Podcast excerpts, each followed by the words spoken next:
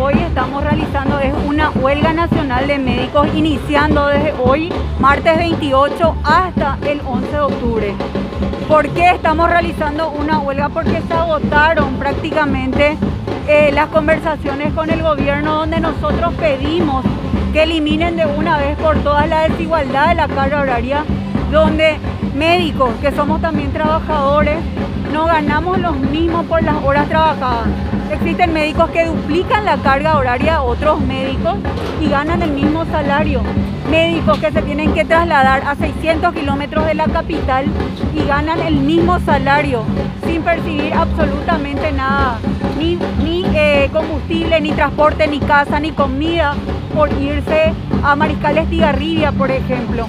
Entonces nosotros lo que exigimos hoy es que una vez por todas elimine esto, pero para que esto pueda ser una realidad debemos ser incluidos en el presupuesto general de gasto de la Nación 2022, donde no pedimos que se recorten gastos de, para salud, porque sabemos que es esencial contar con mantenimiento de los hospitales, con otros hospitales, con medicamentos, con todo lo que significa mantener el hospital. No queremos que le recorten a salud, sino que al contrario, lo que hagan es garantizar que también este derecho laboral médico se respete y se dé las condiciones, porque acá el gobierno tiene dos alternativas.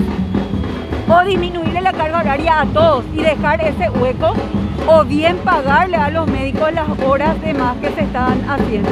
Hoy inicia la huelga de manera oficial entonces. Hoy inicia la huelga de manera oficial. ¿Hasta cuándo iría? Hasta el 11 de octubre. Eh, ¿cuánto, es el presupuesto que están pidiendo? Un poco más de 30 millones de dólares. Nosotros estamos pidiendo 30 millones de dólares anuales para poder, pero tienen que entender que ese dinero ya es luego por un servicio prestado. O sea, el médico ya está luego trabajando. No es que se va a contratar. El médico ya lo está haciendo gratuitamente. Nosotros lo que queremos y exigimos ya es que eso se elimine por una vez por todas.